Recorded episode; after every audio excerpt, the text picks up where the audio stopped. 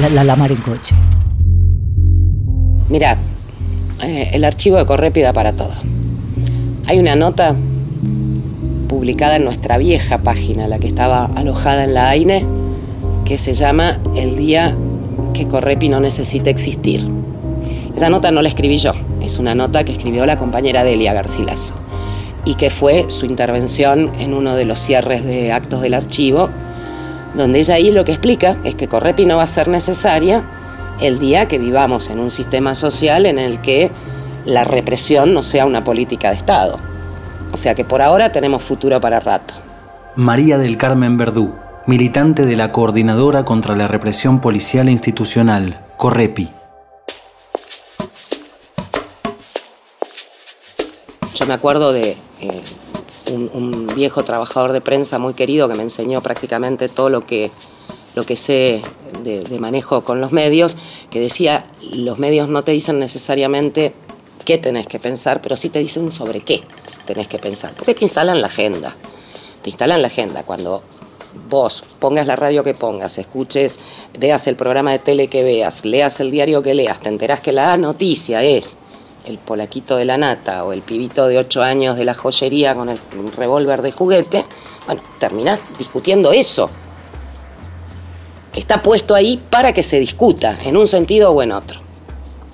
Pensemos en el promedio del laburante hoy.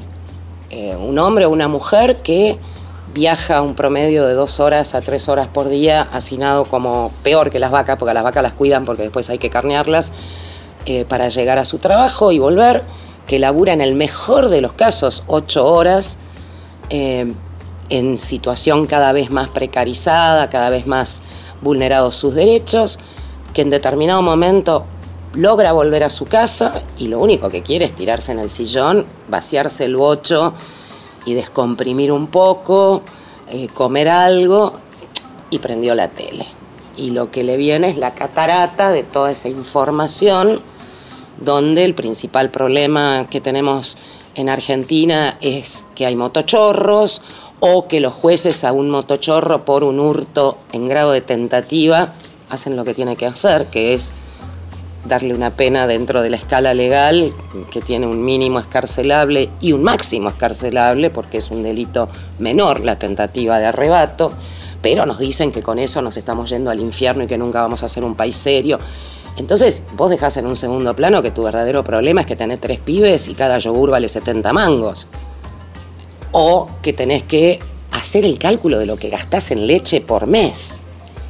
Y te concentraste en eso y desde luego que si viene alguien que te dice yo te voy a resolver este problema, y es más, te lo estoy resolviendo, porque los prefiero amontonados que sueltos, como dijo un funcionario de la provincia de Buenos Aires sobre los presos, después te pasa Transradio, después te pasan todas las, las masacres, solo en la provincia de Buenos Aires tenés alrededor de 150 muertes anuales en cárceles nada más, sin contar comisarías, 46% de los muertos del archivo son muertos en lugares de detención, eh, es normal que en ese nivel de alienación al que te llevó la explotación que estás padeciendo, vos no tengas capacidad de reacción. Entonces, frente a eso, frente a esos pibes en la puerta de tu casa, frente a la señora que hace la cola en el chino conmigo, o la vecina que quiere poner una reja porque los pibes se juntan a chupar cerveza en el, en el hall del edificio, lo único que vale es dar la discusión.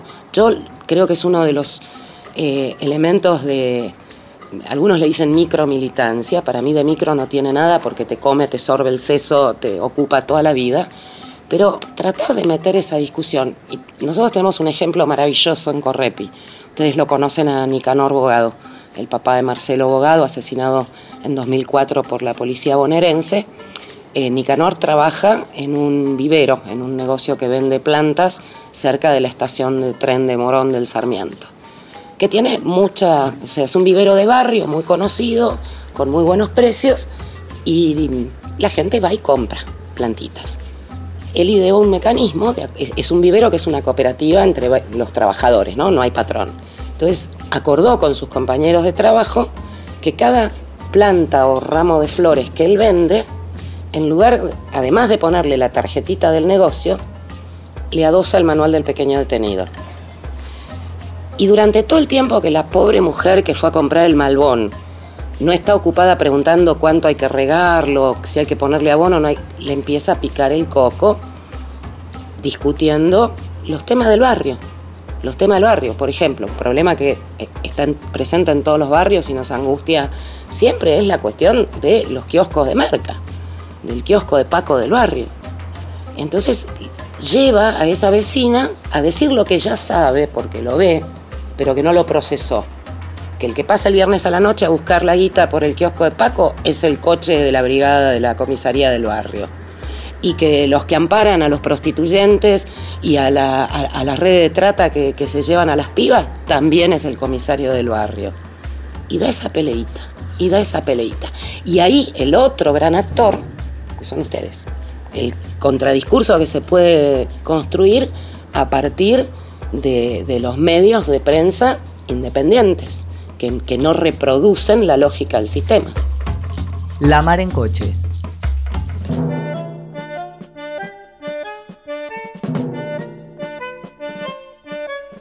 Porque ese pibe que se mete a cana, y que ya no va a ser igual como, como dice la canción, en realidad tiene otro, eh, otro tipo de problemática, pero que responde a la misma razón. O sea, él ve que su viejo laburó X años en la fábrica, en el mejor de los casos le dieron el retiro voluntario o directamente lo echaron y como ya tiene más de 40 no consigue laburo en ningún lado y anda cartoneando y que su destino es ese, cartonear, ahí se plantea habitualmente como una especie de doble posibilidad de salida, ¿no? Eh, me meto a cana o salgo a punguear y ninguna de las dos son las que nosotros queremos promover como proyecto de futuro para esos pibes y pibas.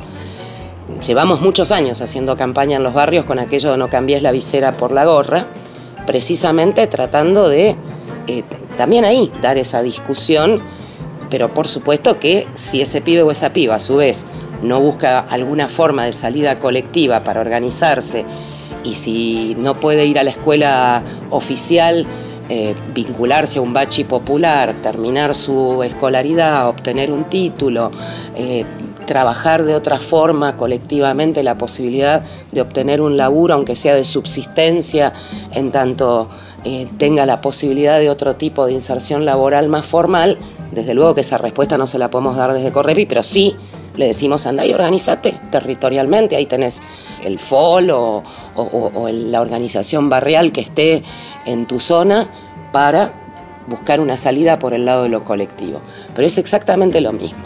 Nos ha pasado muchas veces, sobre todo en este último tiempo, vos pensás que la, el reclutamiento masivo de pibes y pibas de los barrios, esta idea de, como decía Saramago en Levantado del Suelo, eh, es bueno que sean perros eh, los que eduquemos y formemos para controlar a los perros porque les conocen las mañas, conocen el territorio, saben cuál es la lógica del barrio, etc. Entonces va a funcionar mejor para reprimir en la 1114 y mantener el control social alguien que nació ahí que alguien que haya nacido en Chacarita.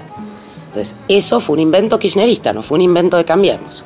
Quienes lo empezaron a aplicar masivamente y esto lo vemos a partir de 2008, lo empezamos a señalar mucho en los informes anuales, que se estaba incentivando con el tema de las policías locales en provincia, que se reproducen en otras provincias también, con las escuelas, se descentralizó la Falcón, se descentralizó la, eh, la Bucetich y empezaron a aparecer las eh, escuelas, que hemos escrachado más de una, eh, en los distintos barrios. En Moreno, por ejemplo, pusieron una sede de la Bucetich para que cursen los vecinos de Moreno, que después iban a reprimir a los vecinos de Moreno. A nosotros lo que nos ha pasado muy frecuentemente en ese periodo, por ejemplo, es tomar contacto con una familia porque hubo un caso de gatillo fácil, porque hubo una muerte en un calabozo, y al juntarnos con, con la familia, encontrarnos que hay un hijo, o sea, un hermano del muerto, o una hermana del muerto que nos dicen no porque yo quiero ser gendarme o yo quiero ser eh, policía porque voy a tener eh, obra social, voy a tener y además saben que van a tener otros ingresos además del sueldo oficial, ¿no? Porque acá boludo no es nadie, saben, nunca vimos un cana pagar una pizza. Y bueno, en esos casos concretos muchas veces hemos logrado desarmar esa lógica, que además si no la hubiéramos desarmado, no hubiéramos podido militar con esa familia.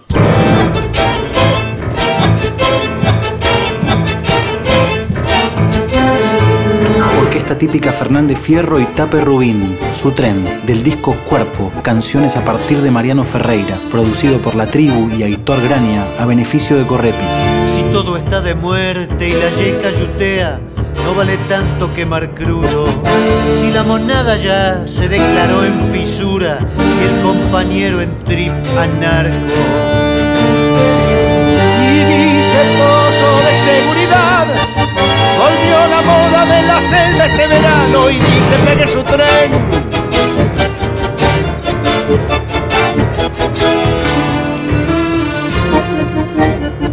el artillero de reviente contra el palo, cien vives más, ya son ruinosos, cartas del malgastado corazón vencido y ya va en parda la segunda. Y dice pozo de seguridad, volvió la moda de la celda este verano y dice pegue su tren.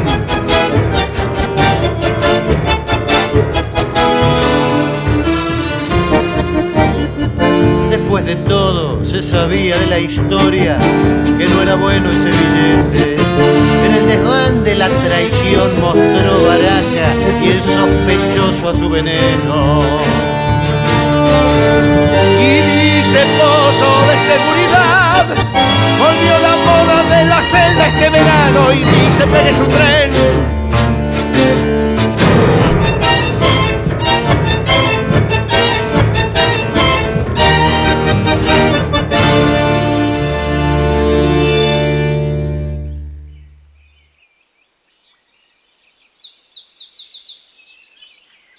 Cuando llegamos, María del Carmen nos contó la historia de varias de las plantas de su patio y también cómo aprendió a curar cactus buscando soluciones en Google.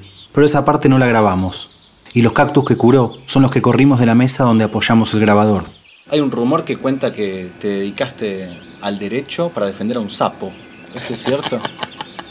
La historia del sapo es muy bizarra. Segundo año del secundario, zoología, nos mandaron a comprar un sapo a cada uno y cada una para llevarlo al laboratorio y hacerle la vivisección para ver eso de que vos destripas al sapo y el corazón sigue latiendo y qué sé yo.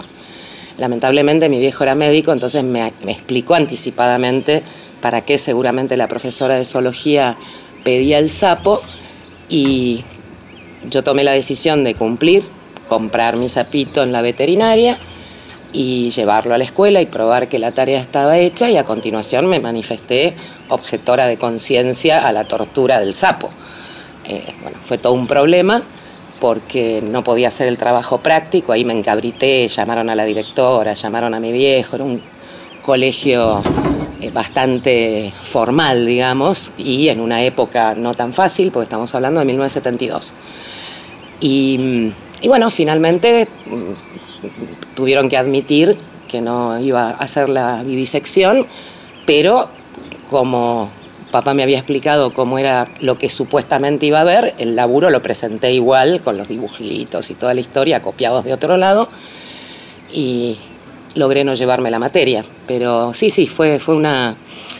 En realidad, yo, más, más que la defensa del sapo, yo diría que es un problema con la autoridad, y sobre todo con las órdenes absurdas, con aquello que no eh, que no resiste el porqué. Eh, en, la misma línea, eh, me acuerdo ya con mis hijos en el colegio, tercer grado del mayor, informe de la maestra diciendo que era un chico maravilloso, que cumplía con las tareas, que era inteligentísimo, como correspondía por supuesto a un hijo mío, pero que como observación debería ser menos cuestionador.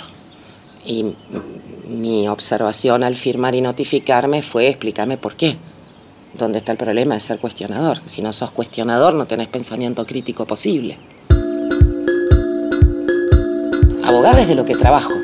Como trabajé en otra época de maestra, como trabajé eh, haciendo reventa, reparto de artículos de decoración, porque el abuelo de uno de mis novios tenía un pequeño comercio eh, de ese rubro y entonces como yo usaba, tenía permiso para usar el auto de mi viejo, le hacía el reparto y me quedaba un pesito. Eh, no es lo que soy, es lo que hago para pagar las cuentas. Eh, en cambio, militante sí es lo que soy porque forma parte de una decisión de compromiso que se fue desarrollando a lo largo de los años eh, la opción por la militancia en una primera etapa te condiciona en un montón de cosas en tu vida personal y en determinado momento, en algunos casos, se produce el quiebre en el cual te empieza a determinar y te empieza a, ordenar el resto de tu vida. Eh, yo tomé esa decisión hace ya unos cuantos años, después de muchos años de un compromiso menor. Yo rendí el examen de ingreso a la Facultad de Derecho el 8 de marzo de 1976.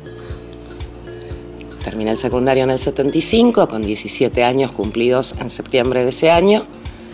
O sea que todo mi primer año, casi eh, en su totalidad, ni siquiera tenía 18.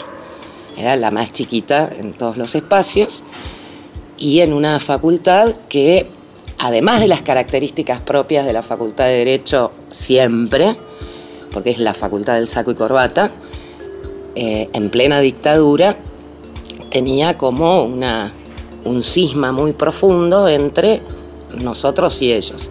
Yo tuve una suerte muy grande que es que, como en ese momento estaba de novia con el papá de mis chicos, que es cuatro años mayor que yo y ya estaba en la facultad desde antes, él había ingresado en el 73, en un escenario completamente diferente, con Mario Kestelbaum de decano, con eh, materias en las que formaba parte de, la lista de bibliografía, eh, material eh, marxista, etc.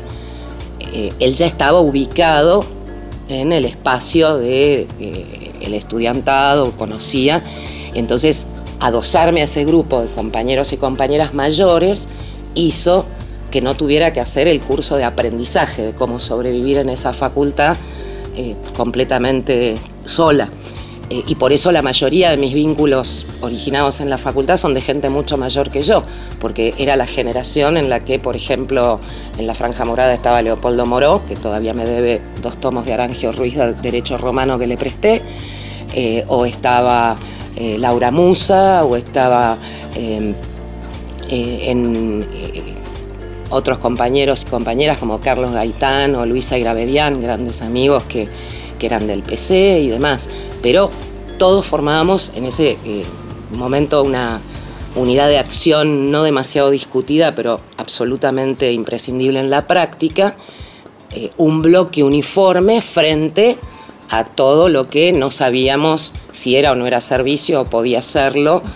Eh, y bueno, en alguna medida la, práctica de poder sacarle la ficha a cualquiera que se te sentaba al lado en el bar en esa época y, entraba a darte charla, quizás fue también eh, algo que me, condicionó de alguna manera a esto de eh, sacarle la ficha al funcionamiento del aparato represivo en la militancia después en Correpi, ¿no? Porque aprendí a detectar milicos en la facultad muy, muy piba. ¿Tenés una serie de tips para eso y de paso recomendamos a las militancias? Bueno, en aquella época era un poco más fácil porque eh, este, era el tipo de pelito corto, bigote finito, anteojos oscuros a las 10 de la noche y seguramente manejaba un Falcon, ¿no? Pero mm, en, en general con, ese tema nosotros somos muy prudentes en Correpi porque si vos vivís obsesionado con la posibilidad de la infiltración y de eh, y, generás una, cantidad de eh, medidas demasiado eh, compartimentadas, lo que terminás es no sabiendo ni siquiera con quién estás militando porque nunca vas a la casa a tomar un café para que no te vean entrar o salir. y además eh, muchas veces es materialmente imposible por la forma en que se dan los mecanismos de infiltración. El mejor ejemplo probablemente que tengamos todos y todas que, conocemos bien es el de Américo Balbuena. Oscar Castelnovo, integrante de la agencia Walsh. ¿Por qué elige la Walsh? ¿Porque somos tan importantes? No, no es así. Él elige la Walsh porque eso le permitía infiltrarse en otros movimientos, en todos los movimientos populares que quisiera, yendo, viste, con la chapa de la Walsh, este, siendo con la confianza que significa para muchos que vos estés en la web. Nosotros hacemos un periodismo, eh, ustedes también, que no es aséptico, digamos. Nosotros, hay un caso de gatillo fácil. Bueno, hacemos la nota, pero después abrazamos a la mamá, lloramos con ella, nos quedamos en la casa, este, viene a la nuestra. Es decir, se establece un lazo afectivo, un lazo humano muy intenso, digamos. De hecho, Yo tuve la experiencia de tenerlo a Balbuena nueve meses sentado en la sala de audiencias del juicio de Cromañón, como nos acompañaba en cada juicio de gatillo fácil, en las denuncias contra Gerardo Martínez por su pertenencia al 601 con el Citraic, en las movilizaciones del encuentro Memoria, Verdad, Justicia, en las marchas en los barrios, los scratches, y vos lo que decías era qué tipo militante que no deja jamás de, acompañar una movida antirrepresiva de derechos humanos, de defensa de trabajadores y trabajadoras. Y el chabón era un operativo en funciones de la Dirección de Inteligencia de la Policía Federal que durante 11 años estuvo sacándonos la ficha a nosotros. O sea, no había manera de, controlar esa situación. Obviamente hay algunas cosas elementales. Eh, saber de qué trabaja un compañero o una compañera, y si te dice trabajo en, Moreno y Virrey Ceballos, es, como un dato, ¿no es cierto? Claro. Em, y por sobre todas las cosas, eh, el intercambio, el conocimiento. O sea, es muy difícil no mostrarle hilacha. Pero en, en general, nosotros pensamos que más allá de las medidas de seguridad obvias que toda organización y cuando digo organización no me refiero solamente a organizaciones eh, políticas, sociales, incluyo por ejemplo los espacios que yo siempre sindico como parte de la organización popular, de, la comunicación popular, autogestiva, comunitaria. Eh, el estar atento es necesario, pero sin entrar en paranoias que nos impiden hacer lo que hay que hacer. Obviamente, según el tipo de espacio del que estés hablando, hay información más sensible que sabes que tenés que reducir a un núcleo más de confianza. No sé, por ejemplo, en el caso nuestro de Correpi, cuando nos ha tocado hacer algún tipo de, este, operación para poder ubicar eh, prófugos, cuando nos llega un dato anónimo, fulano, no sé, Gastelú, que lo están buscando por la causa Durán, está trabajando en un lavadero de camiones municipal de Merlo. Bueno, obviamente esa información no la abrimos en una asamblea de 80 personas donde a lo mejor vino un vecino por primera vez a ver de qué se trata, sino que se trabaja en el ámbito de ultra confianza este, hasta que tenés el material de grabaciones, videos, constatación por, por vigilancia personal y demás suficiente para llevarlo al juzgado y decirle, mirá, no lo encontraste, acá está. Que es lo que ha pasado con en cuatro casos con los prófugos de Durán, con los prófugos de Budge y con otros casos.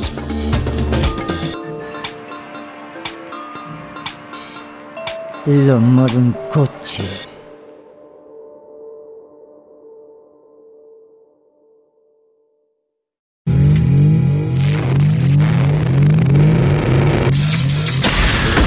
La, la, la, mar en coche. María del Carmen Verdú, militante de la Coordinadora contra la Represión Policial e Institucional, Correpi. También eh, en esa búsqueda de información eh, es, necesario tener eh, una, una, suerte de pensamiento conspirativo que es fundamental. En el caso nuestro, como militantes antirrepresivos, es parte esencial de nuestro día a día.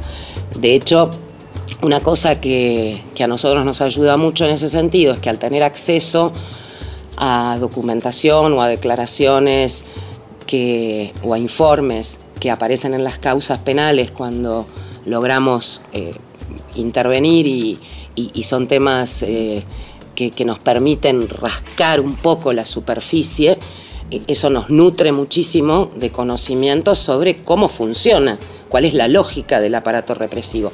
Por eso, eh, por ejemplo, una causa que ustedes conocen muy bien, la de los metropolitanos del día del intento de desalojo de la sala Alberdi, cuando balearon a, los compañeros de, la RNMA, eh, en ese juicio pudimos destripar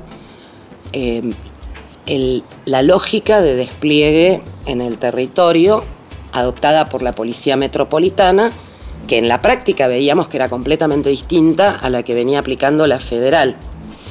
A partir del análisis de cómo estaban compuestos los distintos cuerpos, cuáles eran las tareas de unos y otros, dónde iba la, la trazadora Pepper, dónde iban los escuderos, el aprovisionador, la voz de mando, el tipo de despliegue en abanico, el barrido, etcétera, etcétera, que en realidad fue un laburo que tuvimos que hacer para reconstruir el operativo y a través de, las imágenes trabajadas por los compañeros y las compañeras de, de la red, poder ubicar el momento del disparo y relacionarlo con las heridas de los compañeros, que fue un laburo titánico, que no lo podríamos haber hecho sin esa eh, especificidad técnica de ellos, ¿no?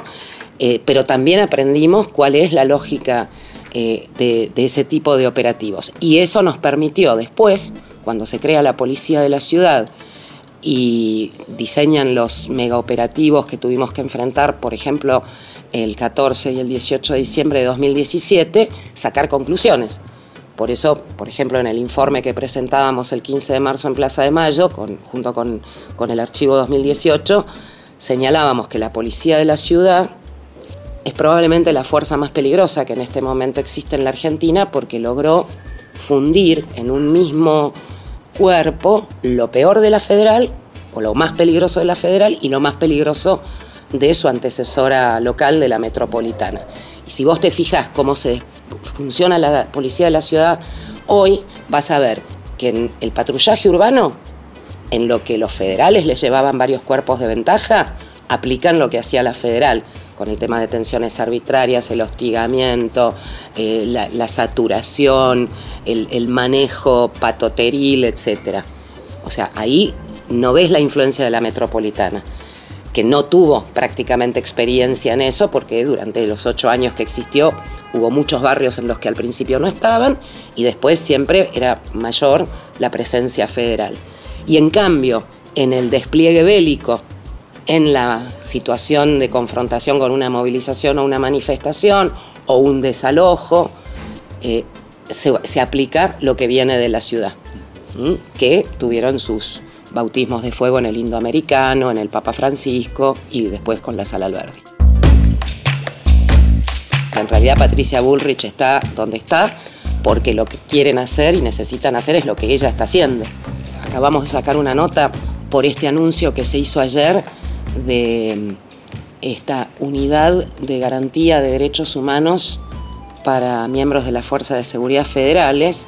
En, en el artículo nos remontamos a, a, 1999 y citamos una nota editorial de la revista Antirrepresivo de entonces, donde hablábamos del discurso de los derechos humanos tuertos que había impuesto durante los 90 y en particular en la segunda mitad, a partir de que desde el 95, 96 se empezó a hacer más visible eh, la pelea contra el gatillo fácil, la tortura, etc. Entonces salió todo el establishment mediático, en ese momento Neustadt y Grondona a la cabeza, pero sobre todo Neustadt como el adalid de esta teoría de ustedes miran los derechos humanos de los delincuentes y qué pasa con los derechos humanos de la gente de bien, como yo, como el ingeniero Santos, o de los pobrecitos policías a los que un criminal puede asesinar en un enfrentamiento. Y no es una casualidad que se retome esa tesis, que dicha así suena muy lógica, ¿cómo no va a tener derechos humanos un policía si es una persona? Pero que parte, por un lado, del ocultamiento de el verdadero significado de, de la concepción teórica de lo que es una violación a los derechos humanos, que solo puede ser cometida desde el Estado, porque eso es la definición misma de derecho humano, es el derecho universal, que no es lo mismo que el derecho individual que yo tengo a que no me maten, que no me violen, que no me roben, que no me torturen. Eso es un derecho individual, que cuando es violado por un particular es un delito, más o menos aberrante según el caso, y que tiene una pena prevista en el Código Penal. La violación a los derechos humanos tiene una doble lesividad. Por un lado, al derecho individual de la víctima en tanto sujeto, que es asesinado, torturado, etc. Y en segundo lugar, la afectación universal en función de que al ser el autor un miembro del aparato represivo estatal o un particular avalado, como ocurre en el caso de los grupos de choque, las patotas, los grupos de tareas mixtos, etc., pero es el Estado que lo trae a ese y lo pone ahí, eh, afecta a toda la humanidad. No es que no lo sepan claramente, sino que al no poder ignorar que la categoría de derecho humano está fuertemente arraigada universalmente, lo que hacen es resignificarla, vaciarla de contenido con una definición ambigua. Es lo mismo que hicieron en su momento con la idea de seguridad. donde seguridad, al revés, en lugar de ampliar el contenido, lo achicaron diciendo es seguridad solamente que no te roben en la calle. Y entonces deja de ser seguridad tener una casa, una comida, que tus pibes puedan ir a la escuela, que tengas laburo, que puedas tener un tiempo para tu ocio este, creativo, etc.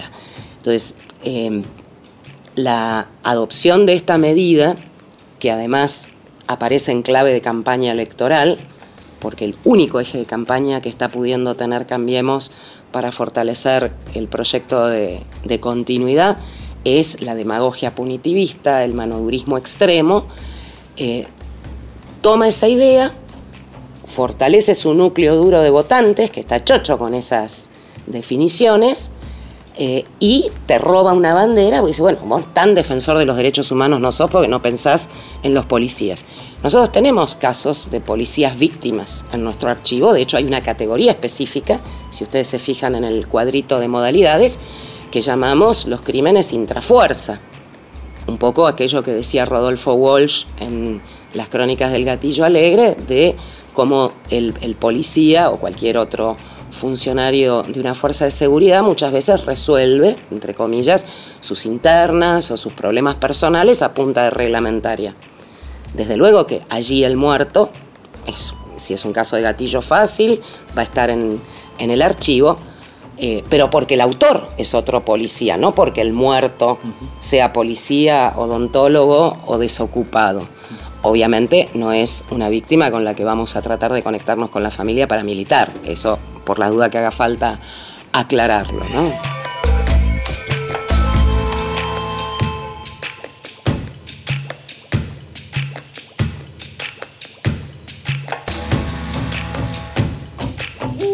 La mar en coche.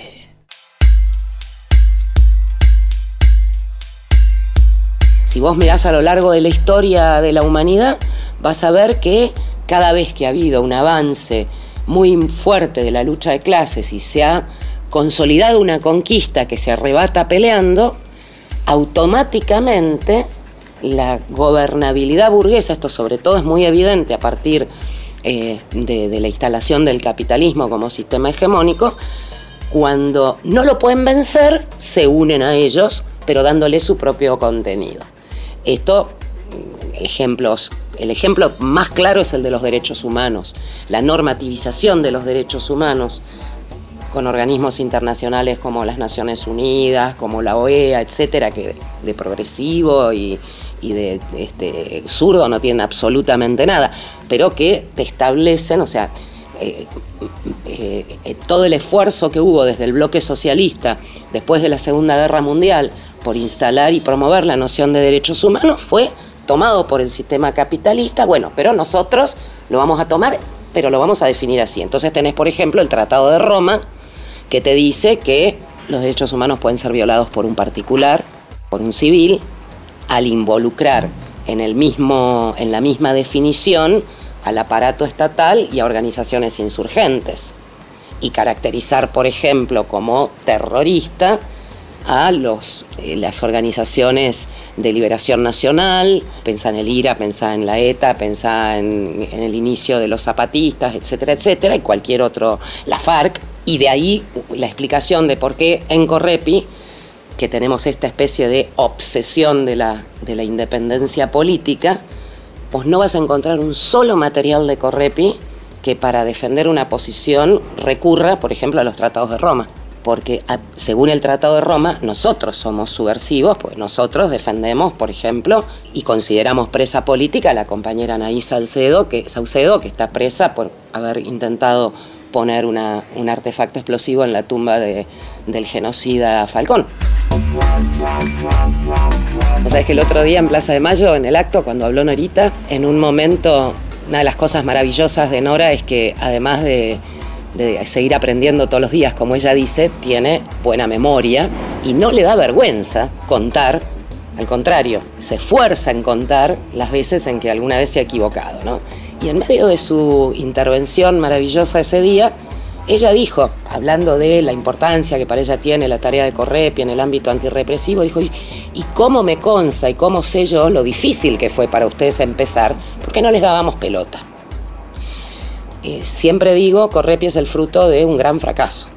Porque nosotros lo que intentábamos hacer, y cuando digo nosotros éramos cuatro, cinco amigos, amigas que criados en esa, en esa especie de limbo de haber salido de la infancia prácticamente con el inicio de la dictadura y haber vivido toda nuestra adolescencia eh, en el marco de la dictadura, habíamos tomado como eh, primer foco de interés el tema de eh, el acompañamiento a los organismos, los reclamos de derechos humanos y de hecho eh, formábamos parte de los amplios grupos de apoyo de, los distintos organismos entonces, entonces existentes, cuando empezamos a percibir el tema del gatillo fácil, las detenciones arbitrarias, las torturas en comisarías, las desapariciones en democracia, nuestra primera reacción fue armar un dossier con toda la documentación, los casos iniciales, masacre de Bunge, asesinato de Agustín Ramírez, la masacre de las Palomitas en, Formosa, una comisaría del menor donde ocho niños, el mayor tenía 15 años,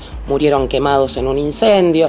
Bueno, todo ese material e ir a visitar uno por uno todos los organismos existentes para plantearles, creemos que en la agenda de los organismos de derechos humanos tiene que incorporarse además de la mirada para atrás, reivindicación de los desaparecidos y desaparecidas, juicio y castigo, este, reclamo de cárcel eh, perpetua y efectiva a los genocidas, apertura de los archivos, todo eso lo firmamos y lo suscribimos y peleamos por eso. Pero además nos están matando ahora.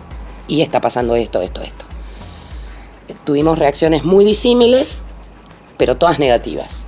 O sea, desde, quizá la peor fue la PDH, donde de manera para nada sorprendente Graciela Fernández Meijide fue la que nos atendió y poco menos que nos echó indignada porque le íbamos con asuntos de ladrones y policías o alguna otra explicación un poquitito más presentable, como decirnos, no, pero chicos, eh, estos no son militantes revolucionarios, eran tres pibes en una esquina chupando cerveza, de vuelta, no es la víctima la que define la categoría de violación a los derechos humanos, sino el victimario, hasta uno que nos dijo, miren, la verdad que no nos interesa, pero acá no hay muchas actividades fijas, hay una pieza que está vacía los martes, si la quieren usar, y por eso todavía aparece de vez en cuando equivocado como teléfono de Correpi el teléfono de la liga, porque durante 10 años todo el mundo sabía que a Correpi la encontrabas los martes desde las 7 de la tarde en la liga.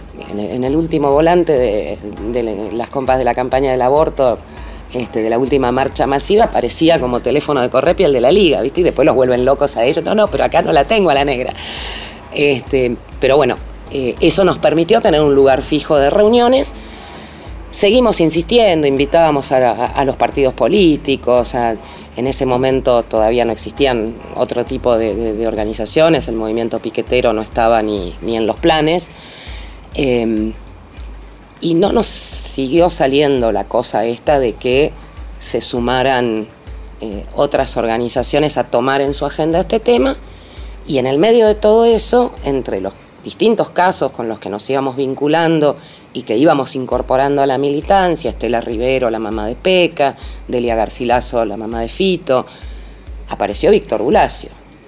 Y la diferencia fue que el caso de Walter repercutió de manera impactante, no solo a nivel nacional, cosa que no había sucedido con los demás casos que habían quedado eh, mucho más cerrados en el ámbito provincial y, a veces ni siquiera provincial, sino estrictamente local. Del PECA Rivero se sabía algo en Barrio Central este, de Castillo y, ni siquiera en San Justo sabían quién era el PECA, el PECA.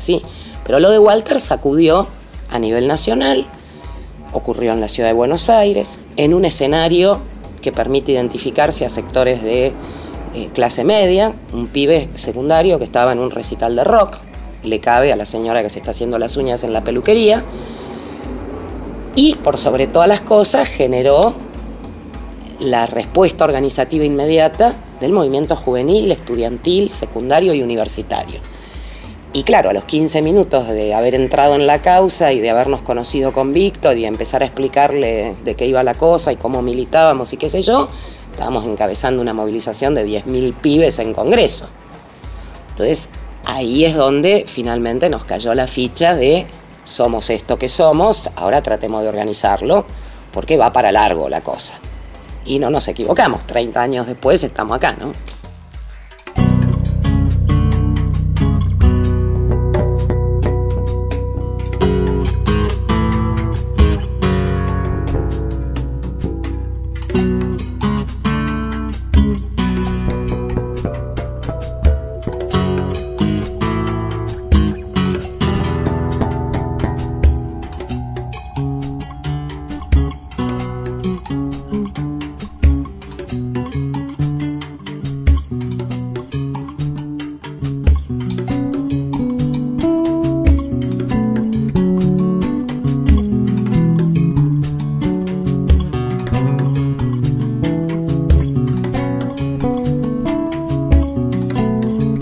Chacarera del Expediente, versión de Raúl Carnota del tema del Cuchi Leguizamón.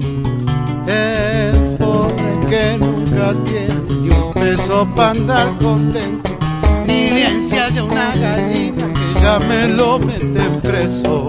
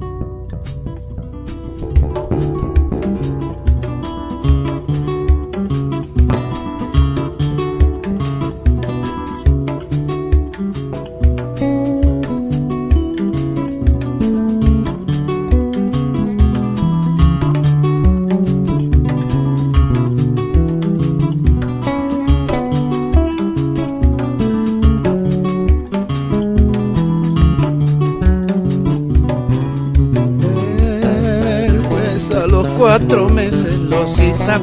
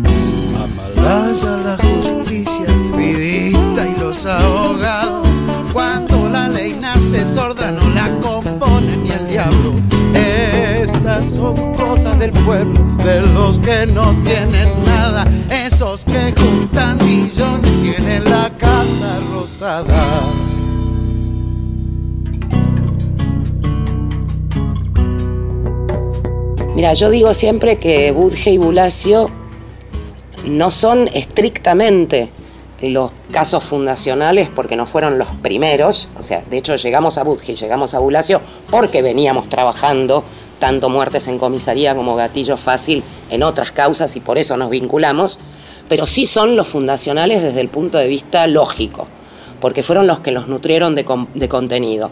Lo de Budge mostrándonos que el camino de la organización popular en el barrio, la comisión de amigos y vecinos, el tema de eh, ser 30 y salir a cortar Camino Negro y Puente La Noria, este, al mismo tiempo que por ahí hacíamos la, misa con, con el cura del barrio, ¿no? O sea, todas las herramientas eran válidas. Y Walter con este sacudón que eh, movió, motorizó, sobre todo, insisto, al espacio estudiantil secundario, donde eh, nunca hice la investigación para comprobarlo, pero mi impresión es que después del 83 hubo algunos primeros centros de estudiantes que se empezaron a organizar, pero que el aluvión de organización de centros de estudiantes es posterior al 91, porque muchas veces ocurría que a partir de la participación de chicos de alguna escuela en las asambleas de la juventud que hacíamos en filo para organizar las marchas, a la semana siguiente nos contaban que estaban empezando a organizar el centro. Y así pasó en muchísimos lugares. Por eso el saldo organizativo de la causa Bulacio y del caso de Budge eh, los coloca en un lugar diferente respecto de, otros casos eh, idénticos en su contenido en cuanto a lo que le pasó a los pibes, ¿no? Pero, pero sí, sin ninguna duda hay un antes y un después y para nosotros es nuestra, nuestra raíz, nuestro origen más, más fuerte, ¿no?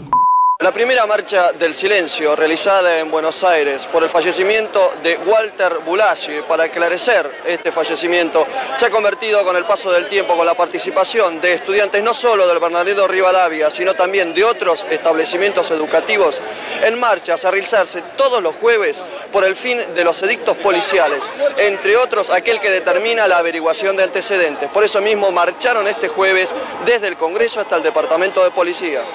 Los estudiantes y los jóvenes fuimos eh, presa de represión por parte de la policía, ya sea en recitales, en cancha o en cualquier lugar de reunión. Lo novedoso en este momento es que con la muerte de un nuevo compañero, siguiendo los pasos que siguió por ejemplo el pueblo de Catamarca, los estudiantes decidimos decir basta. Yo no sabía qué cosa era Patricio Rey y los redonditos de Ricota el 19 de abril de 1991. Yo me quedé en el 4 de septiembre de 1975. Mi vida de, concurrir a conciertos culminó con el adiós sui generis. ¿Está claro? Bien. Em, lo transgredí alguna que otra vez en años posteriores, pero por circunstancias muy particulares como, qué sé yo, cuando vino Santana Vélez, por ejemplo. Eh, esto de la banda independiente, para mí no era un elemento que estuviese dentro de, mí, eh, de mis inclusores básicos, porque no sabía quiénes eran, honestamente. Lo primero que supe de la banda, viendo la causa penal, es que ellos contrataron el servicio de policía adicional a través de una mujer que después supe era conocida con el apodo de la Negra Poli, que fue quien tramitó con la comisaría 35 las características que iba a tener el operativo. O sea, el servicio de policía adicional era algo que en ese momento no se conocía.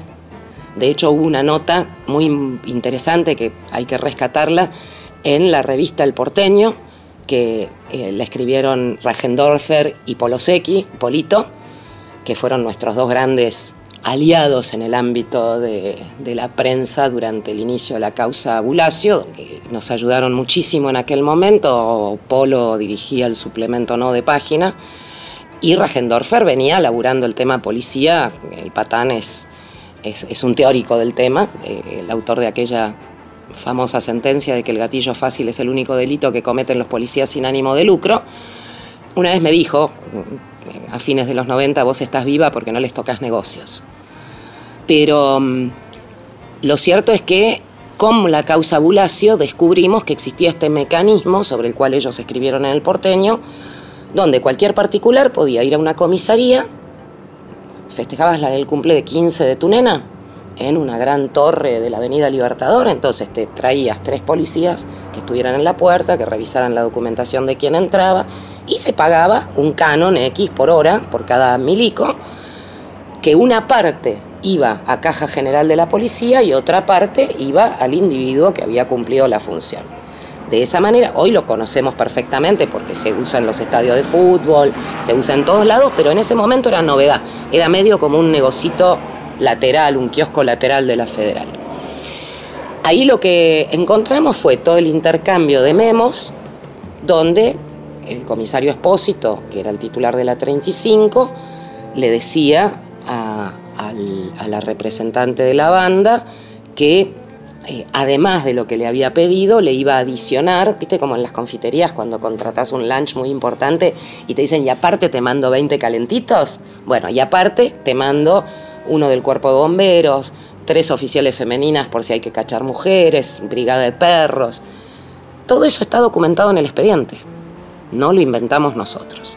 Por descontado que hubo muchas otras bandas que nunca asumieron e, ese tipo de prácticas y que prefirieron, como hacemos nosotros en nuestras propias actividades muy masivas, garantizar la seguridad con gente propia. Gente propia que muchas veces son patobas contratados en los boliches que terminan siendo también canas, pero en general eh, hay muchísimos otros recitales en los que uno sabe que no está la policía ni tampoco ese tipo de patobicas, ¿no? que el control va por otro lado. Segunda cuestión en la que nos enteramos que esta banda existía fue cuando empezaron a hacer declaraciones horribles, como aquello de se murió un redondo y cuál es, programa Piso 93 si no me equivoco, y fundamentalmente donde nos sentimos muy, pero muy angustiados por el nivel de ataque que significaba al esfuerzo organizativo que se estaba haciendo, cuando en una entrevista creo que en el suplemento no, el indio dice aquello de que la abuelita de Walter está siendo manipulada por unos abogaduchos que la usan para hacer política y que mejor se vuelva a la casa y llore en soledad. Cosa que le indignó a la propia Mari, que lo quería ir a del cogote, porque la estaba tomando por una idiota sin capacidad para tomar sus propias decisiones. Ahí es donde la cosa se tensa en algún punto. Y lo objetivo también es que nunca hubo participación de ninguno de los miembros de la banda, salvo en, una de las primeras marchas, incluso antes de que Walter muriera, cuando todavía no, no nos habíamos conocido con Víctor.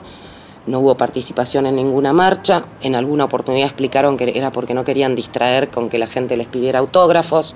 A ver, Norita va a cualquier movilización y 8 millones de personas le piden sacar la selfie o le dan el beso y eso no significa que le esté quitando atención a la marcha, es el efecto que produce una persona convocante, punto. De hecho, acompañaron la pelea contra el gatillo fácil y las torturas en comisarías durante aquellos años eh, muchísimas figuras del rock y de hecho estos recitales y festivales de los que vos hablabas nunca hubieran sido posibles sin la solidaridad de las bandas.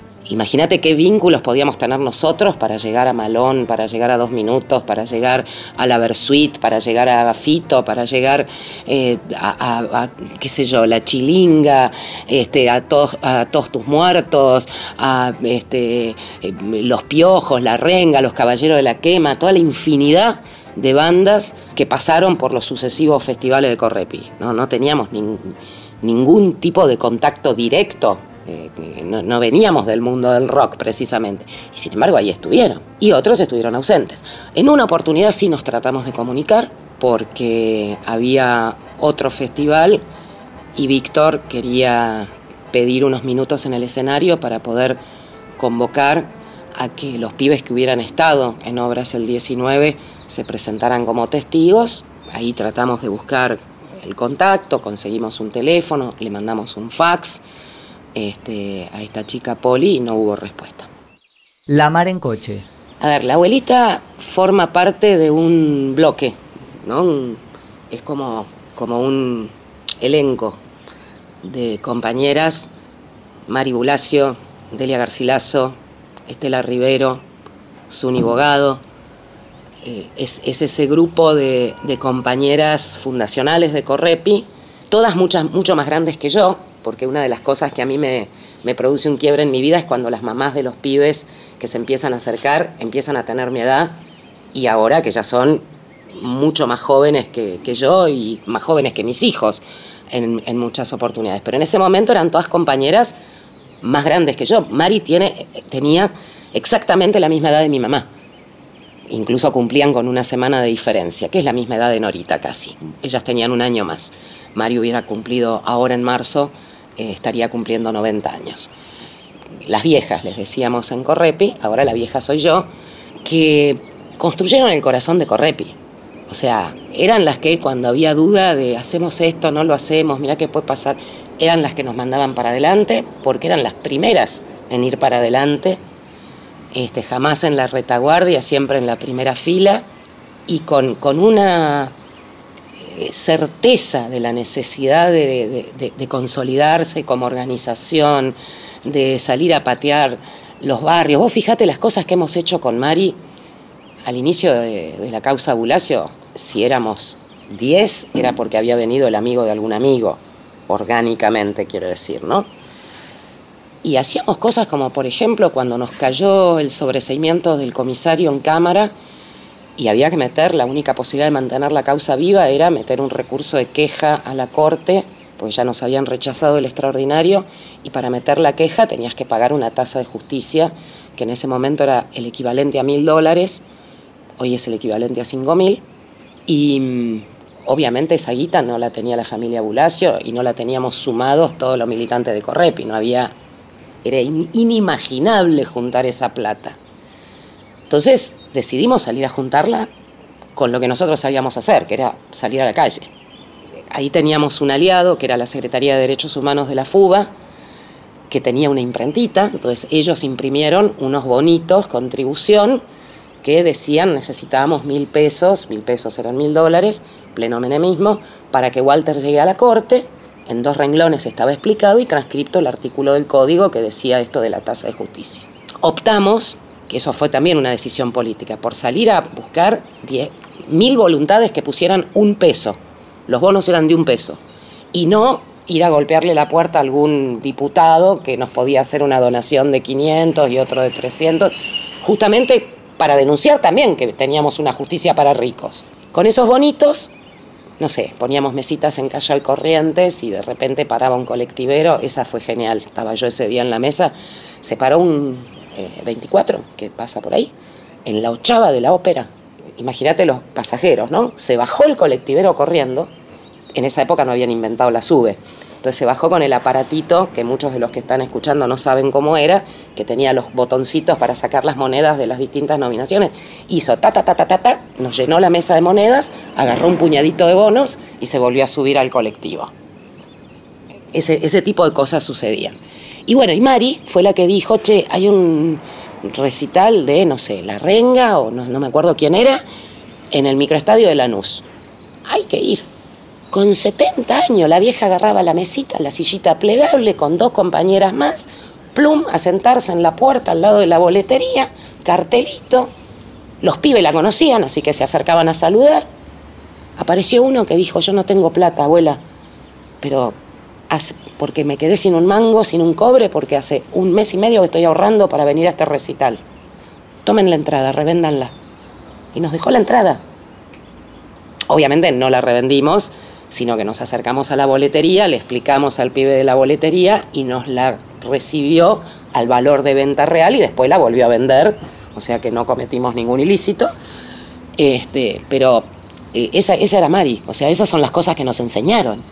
María Ramona Armas, abuela de Walter Bulacio. Bueno, yo ya que aprovecho esto para invitar a los chicos, a, los familiares, a todos que me acompañen en la marcha de Walter para pedir justicia y que se termine una vez por todo esto y, de tantas detenciones de menores, muertes y todo golpe que están sufriendo los menores. Solo yo sé el dolor. Bueno, la verdad se sabe que es el comisario el que lo mató.